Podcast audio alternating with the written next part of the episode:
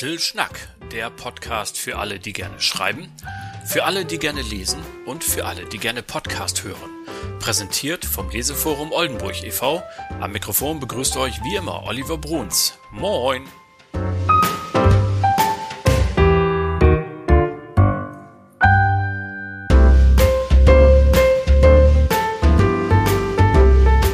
Herzlich willkommen, liebe Schreibenden, liebe Lesenden und alle weiteren Zuhörerinnen und Zuhörer.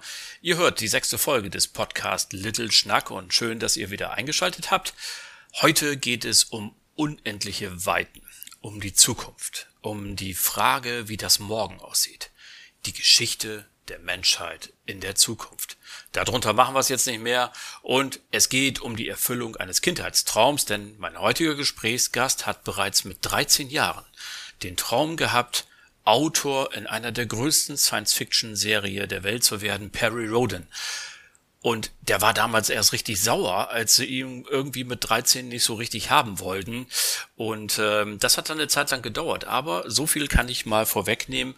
Mit 50 hat er dann, ein, oder noch präziser gesagt, an seinem 50. Geburtstag, hat er an seinem Schreibtisch gesessen und tatsächlich den ersten Perry Roden Roman geschrieben, der dann wenig später veröffentlicht wurde. Die Rede ist von meinem Freund Olaf Brill, doch zu dem kommen wir gleich. Denn zunächst einmal eine kleine Anekdote am Rande. Die will ich euch auf gar keinen Fall vorenthalten. Ich habe nämlich neulich in einer S-Bahn in Hamburg eine Frau mit einem Bücherbeutel gesehen. Also so eine Stoffumhängetasche, die so ein bisschen stabiler gebaut ist als diese gewöhnlichen, die man im Supermarkt und so kriegt. Und gestolpert bin ich über den Aufdruck, denn da war auf der schwarzen Tasche in weiß ein Skelett, das in einem Lesesessel sitzt. Also so einen richtig schönen Ohrensessel, wie man den in alten Wohnzimmern schon so mal so hat. Und dieses Skelett hält ein Buch in der Hand und hat so eine typische Leseposition. Alles wie gesagt schwarz-weiß, nur das Buch nicht, das ist knallrot, das fällt sofort ins Auge dann natürlich.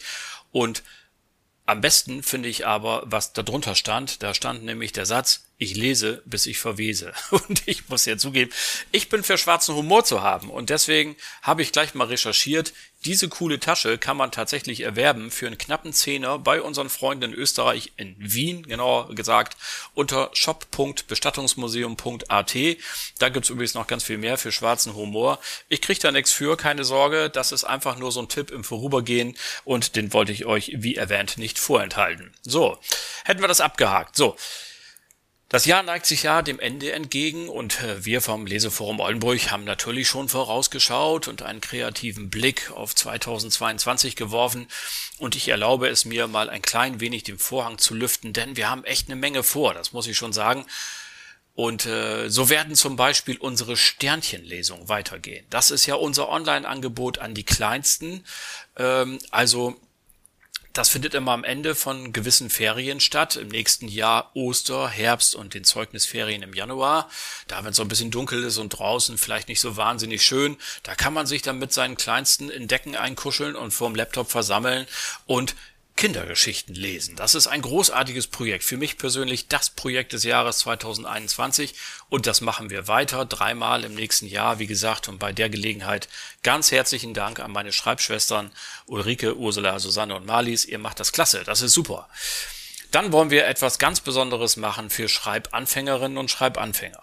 Wir sind uns sicher, dass auf den Laptops dieser Region, Oldenburg und umzu, jede Menge Geschichten sind, die totales Potenzial haben, die super sind, die richtig cool sind, aus irgendwelchen Gründen, aber die Schreiberlinge noch nicht den Mut gehabt haben oder die Gelegenheit oder beides, ähm, ein bisschen aus der Anonymität herauszutreten und vielleicht diese schönen Sachen mal der Öffentlichkeit zur Verfügung zu stellen und ihr Talent auch ein bisschen breiteren, äh, einer breiteren Öffentlichkeit zugänglich zu machen. Und deswegen machen wir einen Schreibwettbewerb und werden auch ein Preisgeld ausloben in der Hoffnung, dass wir den einen oder anderen, der jetzt in seinem Kellerverlies sitzt oder unterm Dach, unterm brütend heißen äh, Dachbodenzimmer im Sommer vor der Tastatur und seine tollen Sachen da reinschreibt, dass wir da Talente finden, die Lust haben, äh, vielleicht dann doch zu sagen, komm, ich trau mich mal, ich mach mal mit, denn teilnehmen dürfen alle an diesem Wettbewerb nur, die noch nie etwas veröffentlicht haben.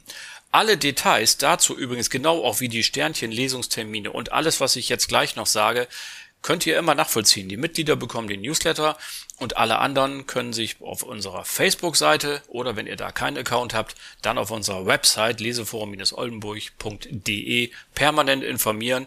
Wir schreiben da immer rein, was so läuft. So, was haben wir noch vor? Bereits in der letzten Folge habe ich es angekündigt und das Projekt nimmt jetzt Formen an. Wir werden die Leseforum Akademie ins Leben rufen. Es gibt bereits den Handschlag von zwei ambitionierten Schreiblehrerinnen, die im kommenden Jahr unter dem Dach unseres Vereins Fortbildungen für Autorinnen und Autoren anbieten werden. Details dazu gibt es, wenn die Tinte trocken ist, wie man so schön sagt. Also auch da einfach unsere News beachten und äh, regelmäßig mal reinklicken, dann verpasst man nichts. So, dann werden wir gegen Ende nächsten Jahres ein weiteres Projekt ins Leben rufen, nämlich den Leseforum Literaturkalender. Also, das ist so ein selbstgemachter Kalender, so könnt ihr euch das vorstellen, grafisch hübsch aufgearbeitet und dann gibt es auf jeder Seite Geschichten äh, von den Mitgliedern oder von anderen Leuten. Die Details haben wir uns noch gar nicht so weit ausgedacht. Auch da geht die Projektgruppe demnächst an die Arbeit. Das hat ja noch ganz wenig Zeit, aber auf alle Fälle für euch, wenn ihr jetzt schon wieder stöhnt und wisst, ah, ich weiß gar nicht, was ich dieses Jahr schenken soll, einmal müsst ihr noch da durch, denn im nächsten Jahr liefern wir euch dann ein super Geschenk. Das kann man natürlich überall nicht nur sich selber an die Wand hängen, sondern auch prima unter den einen oder anderen Weihnachtsbaum legen. So, es ist also jede Menge los bei uns und wenn ihr noch nicht Mitglied seid, dann werdet es doch einfach. Für zwei Euro im Monat ist man schon Fördermitglied und für knapp ein Euro pro Woche sogar Vollmitglied. Und den Link zur Beitrittserklärung, den findet ihr in den Show Notes oder auf unserer Website.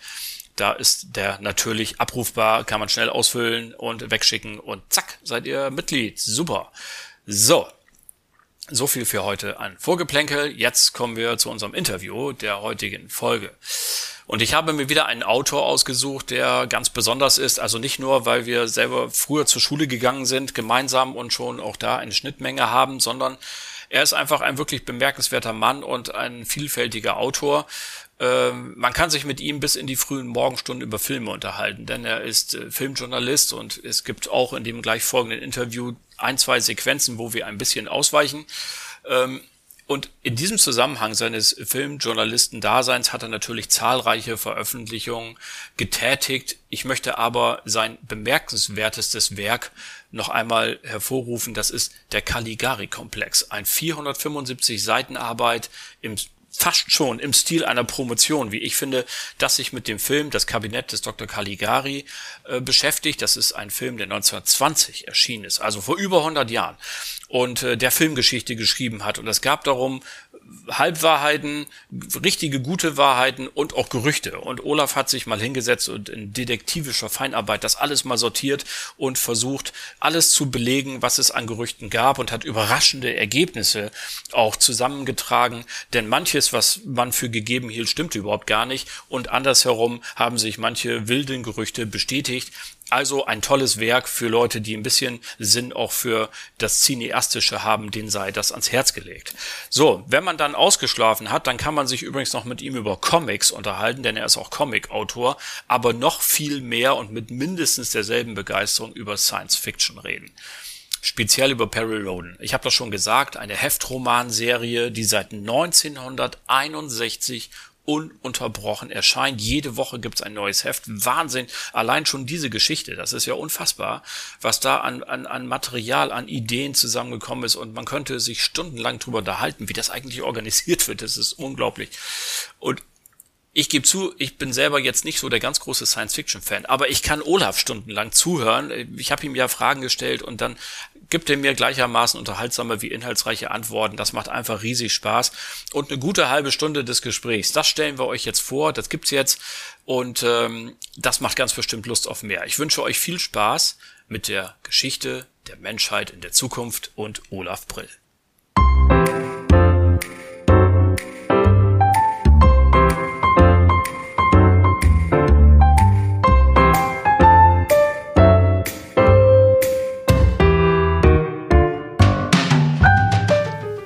Kann mich gut daran erinnern, dass ein Freund von mir mal beim Blick in den Himmel angesichts einer großen Wolkenformation so neben mir stand, sich diese Wolkenformation anschaute und sage, stell dir vor, die wäre jetzt aus Stahl.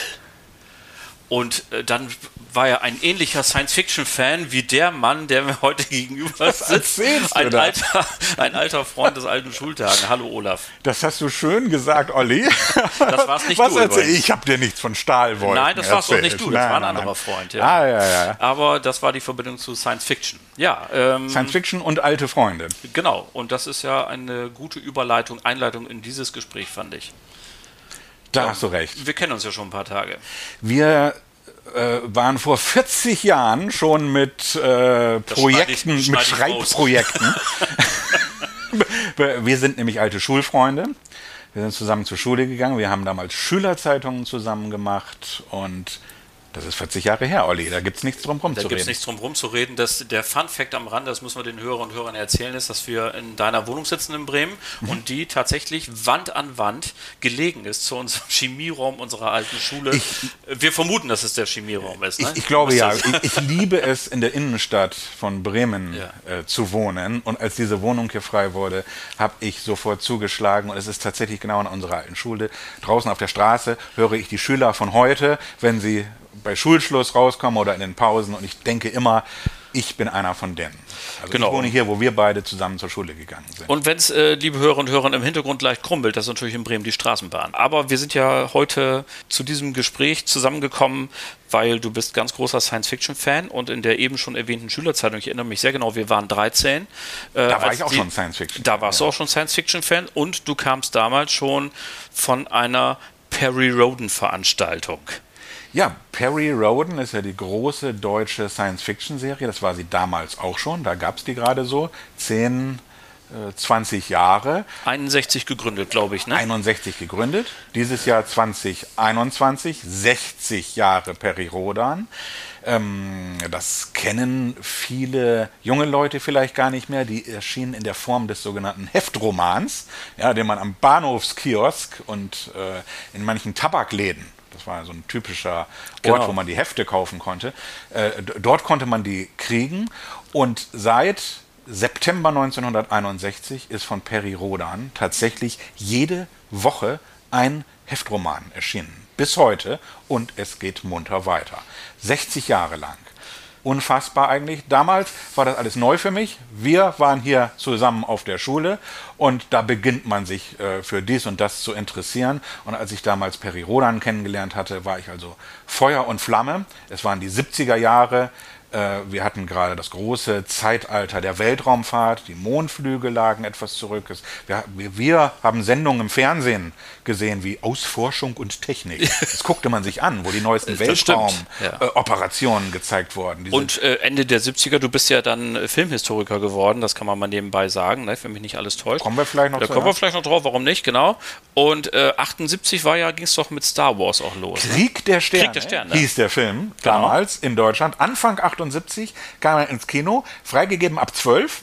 Heute ab 6 natürlich. An, es waren andere Zeiten. Ja. Und ich war Anfang 78 ja 10 Jahre alt. Also den Film durfte ich eigentlich gar nicht sehen. Mein Vater hat sich meiner erbarmt und hat gesagt, was man dann später Parental Guidance genannt hat. Also ein äh, Erwachsener nimmt das Kind mit ins Kino. Und das war natürlich das größte Erlebnis auf der Leinwand, so die Raumschiffe da durch den Weltraum röhren zu sehen. Und ähm, dieser Film hat ja nicht nur äh, in mir etwas ausgelöst, sondern auch in der ganzen Zeit. Der Film hat ja auch dann sozusagen alles Mögliche nach sich gezogen. Plötzlich hatten wir im Fernsehen die alten Science-Fiction-Filme vom Jahrzehnt zuvor. Äh, es, es kamen im Kino kamen Retrospektiven und ich habe Planet der Affen habe, aus den 60er Jahren habe ich äh, 1978 im Sommer dann im Kino gesehen. Ja, also im Zuge von Krieg der Sterne kamen diese ganzen Sachen auf.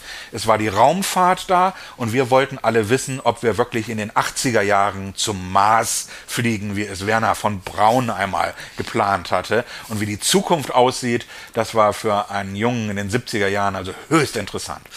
Absolut. Und äh, wie gesagt, schon da, damals begann deine große äh, Leidenschaft für Science Fiction im Allgemeinen.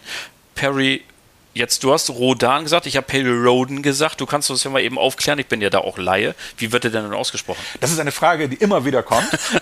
Und, äh, ich habe mir das damals von äh, dem Chefautor der Serie erklären lassen. Ja, ich saß damals so wie du hier mit so einem Mikrofon da und habe Interviews gemacht und der hat auf dieselbe Frage von mir geantwortet, das ist ja eine deutsche Serie, also sprechen wir das Deutsch aus und die ganzen äh, ähm, äh, alten Autoren, sage ich mal, und die ganzen alten Leser wie ich sind irgendwie daran gewöhnt, das Deutsch auszusprechen, obwohl Perry Rodan natürlich in dieser Heftserie ein amerikanischer Astronaut ist, mhm. der zum Mond fliegt. Ja, äh, das heißt also eigentlich müsste der Perry Roden ausgesprochen werden. Aber ich denke, es waren damals auch einfach Zeiten, wo wir das noch nicht so drauf hatten, die englischen Ausdrücke wirklich englisch auf, äh, auszusprechen. Also wir sind aufgewachsen in einer, ich sag mal, anglisierten, amerikanisierten Welt. Alles um uns herum war irgendwie amerikanisch. Wir dachten, wir kennen uns auf den Straßen von San Francisco und im nebligen London so gut aus wie in der Nachbarschaft.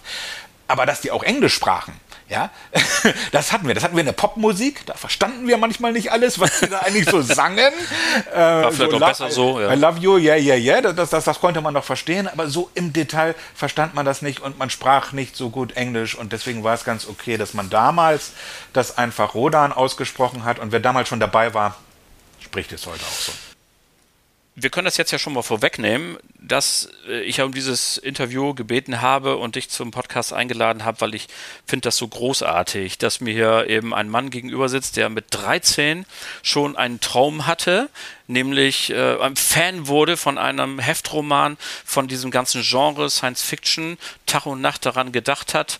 Und ähm, dann hat es noch weitere 37 Jahre grob gerechnet gedauert, bis dann ein Traum in Erfüllung geht, nämlich du bist ja heute Perry Roden Autor und darfst halt eben äh, ab und zu zu dieser äh, Romanserie beitragen.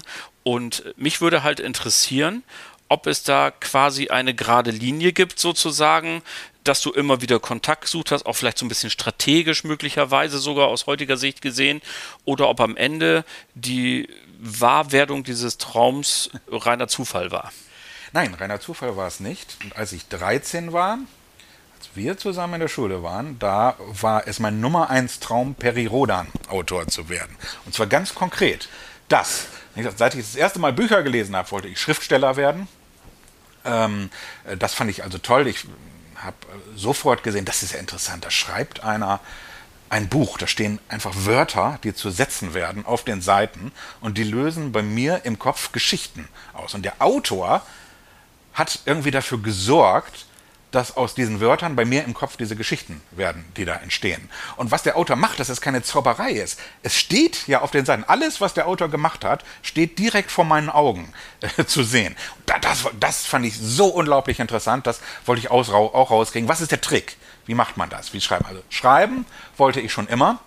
Deswegen sind wir sicherlich da auch mit Schiller-Zeitung und so weiter zusammengekommen. Wir haben ja noch ein, wir waren auch immer die großen Organisatoren, genau. nicht? immer wenn es was zu organisieren gab, haben Olli und Olaf das äh, gemacht und geschrieben eben auch. Aber Peri Rodan fand ich so stark und es schien so naheliegend zu sein, dass man da mal äh, mitschreiben könnte, äh, dass das also mein großer Traum war. Aber mit 13 war ich ein großer Autor mit 13, der hätte mitschreiben können. Natürlich nicht.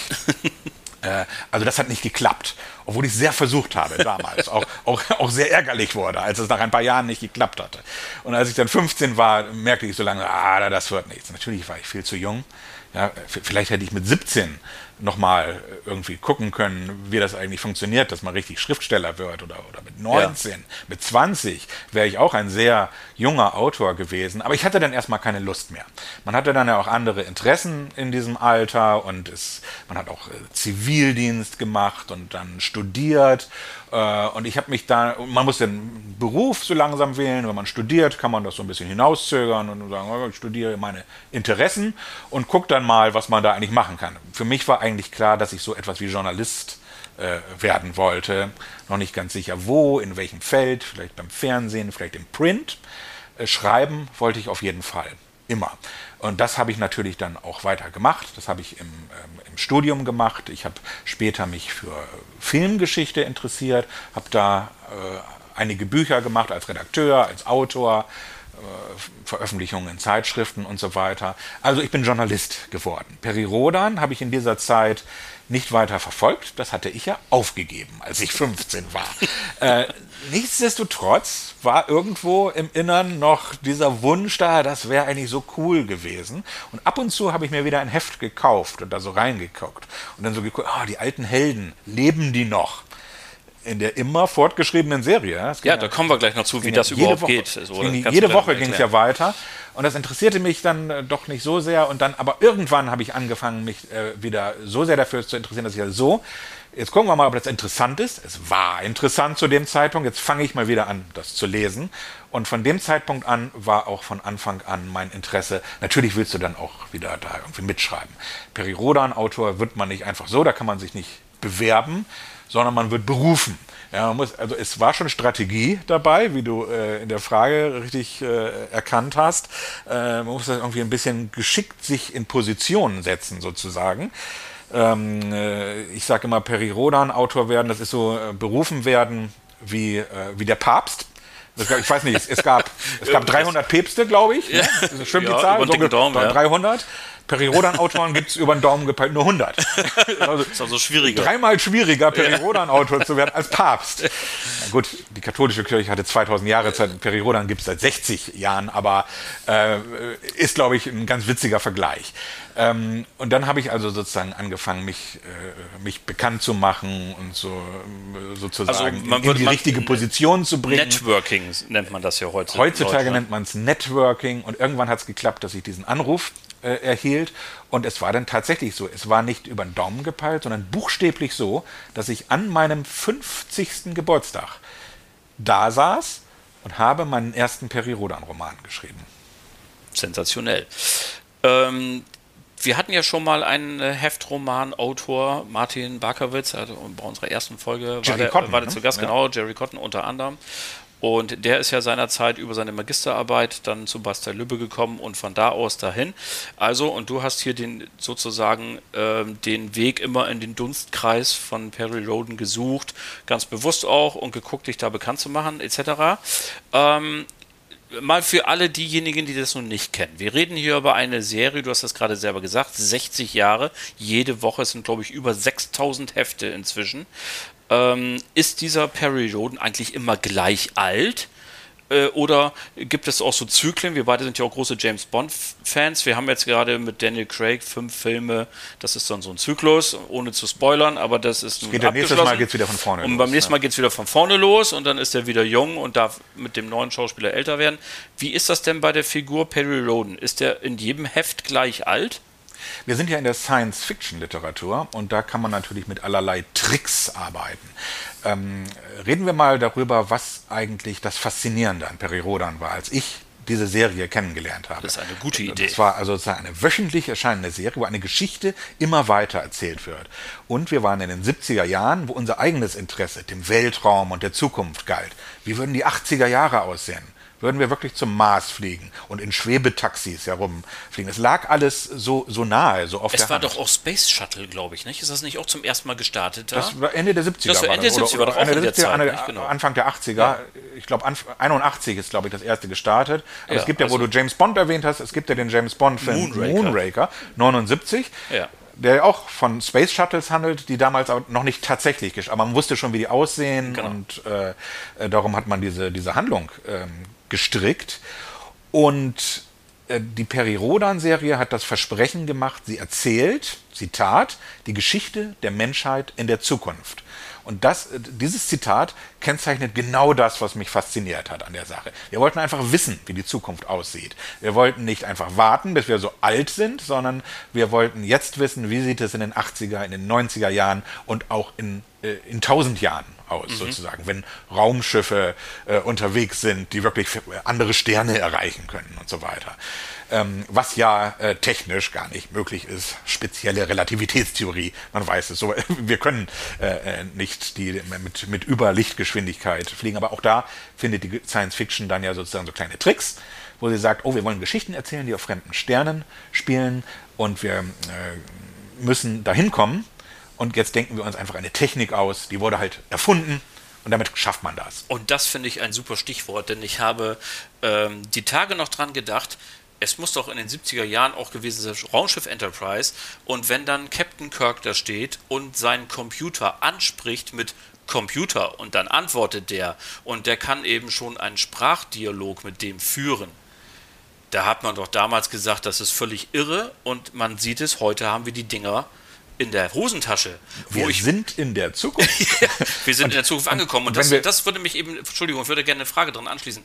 Ähm, solch eine Idee, es ist zwar jetzt Enterprise, aber davon wird es bei Perry Roden Jahrhunderte geben, solche Ideen, ähm, meinst du, die Autoren damals haben das schon gewusst, dass sowas in der Mache ist? Oder war das tatsächlich eine Idee, die sich jetzt nur zufällig dann später halt mit der Internettechnologie tatsächlich äh, Bahn gebrochen hat? Äh, beides nicht, sozusagen.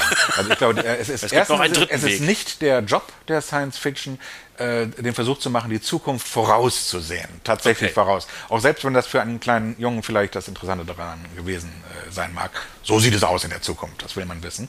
Sondern natürlich, wie jede Literatur, handelt die Science Fiction von der Gegenwart, von unseren Problemen. Also wenn man sich zum Beispiel die Welt heute ansieht und dann Science-Fiction-Romane liest, die von äh, dem fortschreitenden Klimawandel oder der Umweltzerstörung ja. äh, oder äh, dergleichen handeln oder Zerstörung der Demokratie, Probleme, die uns, die uns, die uns alle jetzt bewegen, dann spielen diese Romane vielleicht 50, 100 Jahre in der Zukunft, aber sie behandeln eigentlich unsere Gegenwartsprobleme und denken aber in Richtung Zukunft darüber nach.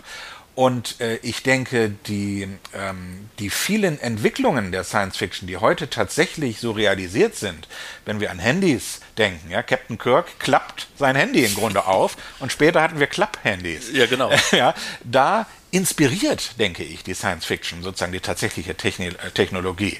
Also auf die Idee zu kommen, dass man das so aufklappen kann wie Captain Kirk, das kann ja tatsächlich daher kommen, dass man das in der Literatur gelesen hat oder wie das Design von Raumschiffen, ja, wenn man ja. das so macht wie in 2001. Was ist da eigentlich passiert? Hat Stanley Kubrick die Zukunft irgendwie vorausgesehen oder hat sich die Zukunft an Stanley Kubrick orientiert? Das ist das Faszinierende an der Science Fiction, dass sie auch Einfluss auf die Zukunft nehmen kann. Nicht voraussehen, aber tatsächlich durch, durch heute nennt man das Nerdkultur, durch Kultur, ja, einfach äh, bestimmt, wie wir gerne die Zukunft gestalten möchten. Auch wenn das ein Literaturpodcast ist, erlaube ich mir nochmal ganz kurz den Seitenschritt zu James Bond nochmal. Du bist ja großer Kenner, wirst das bestätigen. Da können wir jetzt eine Stunde drüber reden. Ja, ich weiß. Äh, machen wir vielleicht ein andermal. Aber wenn mich nicht alles täuscht, soll es doch im Warschauer Pakt auch bei den Geheimdiensten Abteilungen gegeben haben, die haben versucht, ob ja. es diese, ob es diese, diese Gadgets, die James Bond immer hat, diese Autos mit Maschinengewehren eingebaut ja, und ja. explodierende Uhren und so, ob sie tatsächlich gibt oder ob man das wie, nachbauen kann. Wie, wie habt ihr das mit diesen Mundstücken gemacht, durch die man atmen kann, ohne dass man Sauerstoffflaschen braucht in, in, in Feuerball? Genau. ja. Äh, äh, ja, genau. Also sozusagen äh, die, die Verbindung von Fiktion zur Realität äh, ist, ist manchmal äh, ganz erstaunlich. Wir ähm, haben einen ziemlichen Umweg gemacht. Ich habe deine Frage vor, vor zwei Fragen noch nicht beantwortet. Ja, dann mal los. als du gefragt hast, ist Peri Rodan immer gleich alt? Genau. Da, da habe ich dann einen, einen langen Strang unseres Gesprächs eröffnet, wo ich gesagt habe, in der Science Fiction kann man allerlei machen. Man kann die Lichtgeschwindigkeit überschreiten, man kann in die Zukunft gehen und so weiter.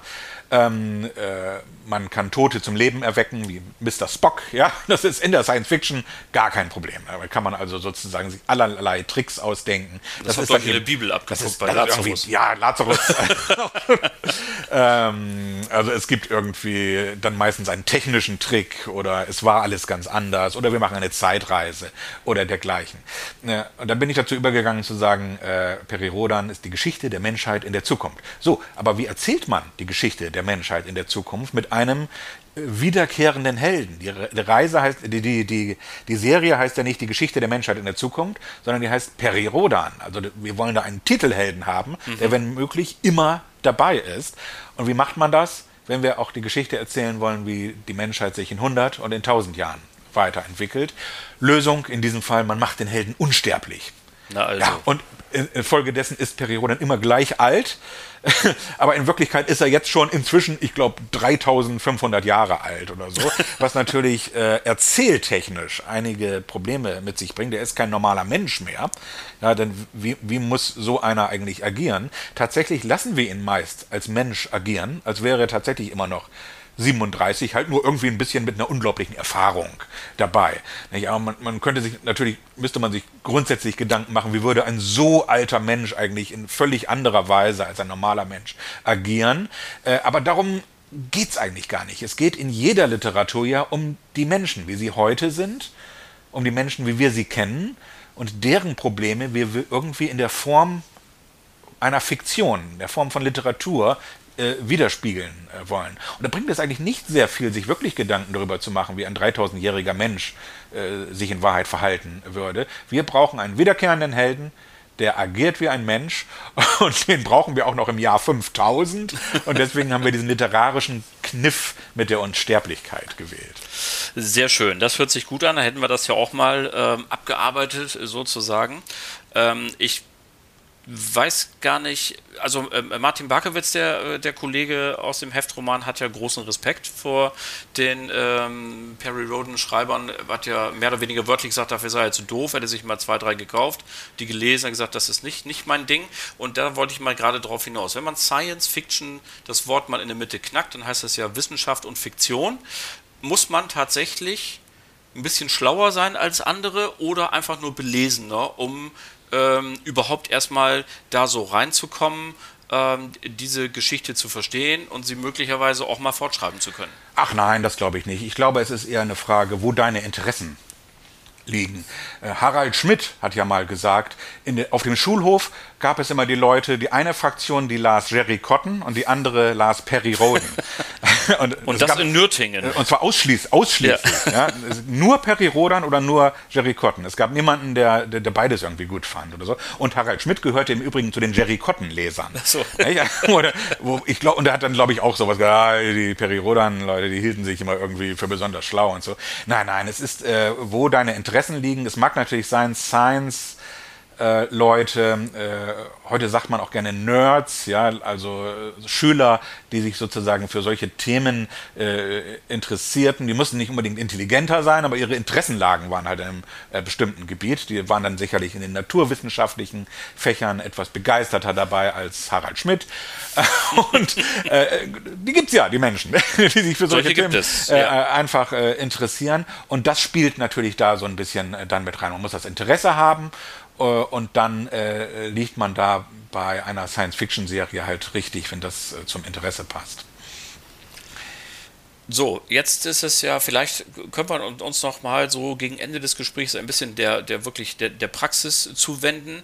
Ähm, bekommst du jetzt, du bist ja noch im aktiven Autorenkreis jetzt noch drin, richtig? Es kommen weitere Perirodan-Hefte von mir raus. Sehr gut. So, das, äh, daraus folgt die zweite Frage bekommst du dann Aufträge, also rufen die dich an und sagen, äh, Herr Brill, Sie sind wieder dran äh, oder Olaf, du bist wieder dran oder gibst du den Impuls und sagst, hey, ich habe eine geile Idee, passt die bei euch rein und dann, wenn, wenn der Auftrag erteilt ist, wie viel Zeit hast du dann und wie lang ist eigentlich so ein Roman? Ja, also grundsätzlich kann man immer mit einer geilen Idee ankommen und dann mal gucken, was daraus wird. Aus sowas ist ja schon mal was äh, entstanden. Aber äh, Perirodan ist ja eine fortlaufende Serie und auch die ganzen Nebenprodukte, die wir so machen, das sind dann auch meist Serienprodukte. Ich habe jetzt also zum Beispiel an, ich glaube, fünf Mini, sogenannten Miniserien mitgearbeitet. Mhm. Das sind kleine Heftromanserien, die abgeschlossen sind und jeweils aus zwölf Romanen bestehen, die aber aufeinander aufbauen. Also zwölf Romane erzählen eine, Geschichten, eine Geschichte. Ich und eine Handvoll Kollegen äh, erzählen diese Geschichte in einzelnen Romanen. Heftromane, man sagt immer, die haben 64 Seiten. Wenn du die letzte Seite aufschlägst mit dem Wort Ende, steht da Seite 64. Das ist also eigentlich äh, eine Novelle, ein, ein Kurzroman. Mhm. Ja, nicht das, was man in Taschenbuchform äh, und so kaufen kann. Aber gut, immerhin kommt jede Woche einer raus und das ist schon so die richtige Länge, um ein bisschen, wenn man eine längere Zugfahrt hat, sich da so ein bisschen unterhalten äh, zu fühlen. Ähm, was war noch äh, deine Frage, wie, wie, das organisiert wird? Ja, und vor allen Dingen, äh, wenn, äh, also ob du den Auftrag kriegst, ob das Telefon hier klingelt und jemand ja. sagt, jetzt geht's genau. los. Also ich, äh, ich gehöre jetzt, also zumindest bei den Miniserien würde ich sagen, gehöre ich zum, zu, zu, zu den Stammautoren. Ich bin sogar aktuell derjenige, der die meisten Romane in den Miniserien geschrieben hat. Davon gibt es so ungefähr 100 Ne? Oder bald sind es 100. Mhm. Und ich habe die meisten von diesen 100 geschrieben tatsächlich äh, in den letzten paar Jahren. Und man wird, äh, aber, aber jedes Mal ist es immer wieder eine große Freude, wenn tatsächlich der Anruf oder die E-Mail kommt und du bist wieder dabei oder willst du äh, wieder dabei sein. Ähm, wir würden gerne weiter mit dir zusammenarbeiten. Also das ist ja auch eine Bestätigung der eigenen Arbeit. Du bist ja ähm, freiberuflicher Profijournalist, mhm. im Film ja überwiegend. Äh, wenn jetzt so ein Auftrag kommt, ist das dann Vollzeit? Ja. Kannst du dann noch was nebenbei machen oder äh, musst du dann sagen, das dauert so und so viele Tage und dann muss das rund um die Uhr durch? Also ein Freiberufler macht ja sowieso immer sehr viel nebenbei, es müssen alle möglichen Sachen erledigt werden. Ja, aber wenn so ein Auftrag, rühren, das ist schon klar. Äh, wenn so ein Auftrag äh, reinkommt für, sagen wir mal, ein Filmbuch oder für einen Peri-Rodan-Roman, dann sind das im Grunde zeitlich sehr begrenzte Projekte, womit einem, äh, in einer sehr engen Taktung wirklich das Projekt beendet werden muss. Und ein Peri-Rodan-Roman, äh, da äh, bekommt man also eine Handlungsvorlage. Ja, irgendein Autor muss ja die Autoren, die die Einzelromane schreiben, irgendwie koordinieren. Ja. Und dann hat man nur ein paar Wochen Zeit abzugeben, dann ist Abgabetermin, dann geht das Lektorat kurz drüber, ein Titelbild wird gezeichnet und dann ist es praktisch schon ein paar Wochen später in Druck. Und das, äh, da hat man also sehr wenig Zeit, das zu machen und äh, ich mag es, mir dann den Terminkalender freizuschaufeln, soweit es geht. Es klappt nicht immer, Manchmal hat man an dem einen oder anderen Tag was anderes auch noch zu tun, aber man möchte doch schon gerne den Roman am Stück innerhalb der Frist rechtzeitig fertig kriegen. Und das sind zumeist äh, vier Wochen Zeit, die du dafür hast, den Heftroman zu schreiben. Früher in Interviews habe ich immer gehört, ein Heftromanautor, der hat, bekommt sechs, sechs Wochen Zeit. Und da dachte ich auch schon immer, dass, oh, da, das ist ja wenig wie, wie soll er da überhaupt äh, sich Gedanken darum machen, was ja. er da eigentlich, er musste ja praktisch nur in die Schreibmaschine hämmern oder in die Computertastatur heutzutage. Und äh, das war eine große Überraschung, als ich tatsächlich anfangen durfte, da mitzuschreiben, äh, äh, dass wir wirklich unter sehr großem Zeitdruck arbeiten. Und ich habe bisher eigentlich immer so vier, fünf Wochen Zeit gehabt und dann musste das Ding einfach fertig sein. Sehr zu meinem Verdruss, denn als Autor möchte man natürlich so lange am Text rumfallen, bis man selber äh, maximal zufrieden äh, damit ist. Du hast ja auch Gespräche geführt über das Lektorat und, genau. und auch darüber, was eigentlich passiert, wenn man fertig ist mit dem Schreiben. Am, am, am besten noch sechs Wochen liegen lassen und dann, äh, dann genau, nochmal rüber gucken und, und den Text überarbeiten und zweimal und dreimal überarbeiten und dann ins, erst ins Lektorat. Äh, dazu haben wir gar keine Zeit. Wir, wir arbeiten also unter großem Zeitdruck und eine Eigenschaft, die ein Peri-Rodan-Autor auf jeden Fall haben muss, ist, dass er genau das schafft, unter großem Zeitdruck die erforderliche Qualität tatsächlich abzuliefern. Wenn du jetzt so ähm, also man sieht dir ja, man sieht es dir an, man hört es ja, du bist total begeistert nach wie vor von dieser Aufgabe auch und damit äh, diesem, zu diesem Kreis oder Perry Roden Familie zu gehören. Hast du denn trotzdem irgendwann mal auch die Idee gehabt, eine eigene Figur oder eine eigene Serie zu kreieren und zu sagen, ich würde auch gerne mal selber was machen? Vielleicht hast du ja auch noch eine Idee für einen eigenen Perry Roden. Ja, natürlich. Jeder, jeder Schriftsteller möchte natürlich seine, seine eigenen Geschichten erzählen und seine eigenen Figuren entwickeln und das ist im Rahmen einer Heftroman Serie, wo man sich an Handlungsleitlinien halten muss, natürlich nicht immer möglich. Man kann es in diesem Rahmen versuchen, so weit wie möglich machen, äh, zu machen. Also ein, ein Roman, den ich nach einer Exposé-Vorlage äh, schreibe, der kann ganz anders aussehen als ein Roman, den ein anderer Autor nach derselben Vorlage ja, natürlich. schreibt. Ja, wir, ja, klar. wir können unsere eigenen Ideen, unsere eigenen äh, Geschichten da äh, einbringen. Und äh, das so ein bisschen zu entwickeln, wo sind eigentlich die Freiheiten und wo ist die Zwangsjacke, in die man äh, gesteckt wird. Das, äh, das muss ich noch so ein bisschen äh, mal rausfinden. Also ich bleibe jetzt erstmal dabei und ich habe natürlich sehr viele Ideen für, für äh, andere Bücher, äh, die ich gerne noch schreiben möchte. Ähm, ich habe mir schon überlegt, vielleicht möchte ich auch gerne mal in einem anderen Genre äh, tätig werden. Da gibt es ja auch Heftromanserien, das würde ich, also wieso nicht, sollte ich mal eine Grusel Geschichte schreiben. Das, ja. ist, das gehört auch so äh, zu der Art Literatur, die ich eigentlich ganz gerne habe. Und da muss ich mal gucken, ich glaube, wenn man bei Peri Rodan geschrieben hatte, kommt man überall ganz gut ins Geschäft. Und selbstverständlich würde ich auch gerne sozusagen meinen eigenen großen Roman oder zehn davon äh, äh, gerne mal schreiben. Äh, ich würde sagen, da sollte man in den nächsten zwei, drei Jahren mal gucken, was ich am Ende des sagen wir mal, am Ende eines Zwei-Jahres-Zeitraums noch so alles zustande kriege. Ich habe große Lust. Gut, Olaf, dann spätestens komme ich wieder und dann äh, reden wir vielleicht über deinen äh, Roman. Wir halten mal fest, äh, hier ist ein Kindheitstraum in Erfüllung gegangen. Du hast auch, wenn du äh, ja gesagt hast, es gab mal so eine Zeit, da war diese Flamme ein bisschen kleiner. Es gab andere Themen im Leben, aber dann hast, äh, wurde sie wieder größer. Der Wunsch ist in Erfüllung gegangen und das ist doch ein gutes Schlusswort auch für alle Autorinnen und Autoren, die vielleicht uns zuhören und sagen, damals als Kind habe ich doch von diesem oder jenem geträumt. Vielleicht wollte ich auch Geschichten erzählen. Also, das kann immer alles in Erfüllung gehen, wenn man äh, dabei bleibt. So ist es. In diesem, in diesem Sinne, vielen Dank fürs Gespräch und auf ganz bald. Hat wie immer Spaß gemacht, Olli. Bis zum nächsten Mal. Tschüss. Bis zum nächsten Mal. Ciao.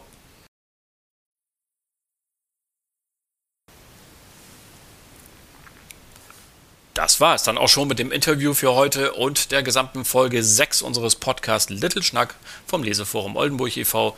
Herzlichen Dank an Olaf Brill, das hat riesig Spaß gemacht. Ich hoffe euch auch und ich habe das Gefühl, dass das nicht unser letztes Gespräch war, das wir beide mit Mikrofon in der Hand geführt haben. Das hört sich alles so an, als ging es spannend weiter. Liebe Leute, die nächste Folge Little Schnack gibt es dann pünktlich am 15. Dezember. Bis dahin alles Gute allen Schreibenden jede Menge Inspiration, allen Lesenden jede Menge fesselnde Momente und allen anderen auch einfach eine gute Zeit. Liebe Grüße aus Oldenburg, euer Olli.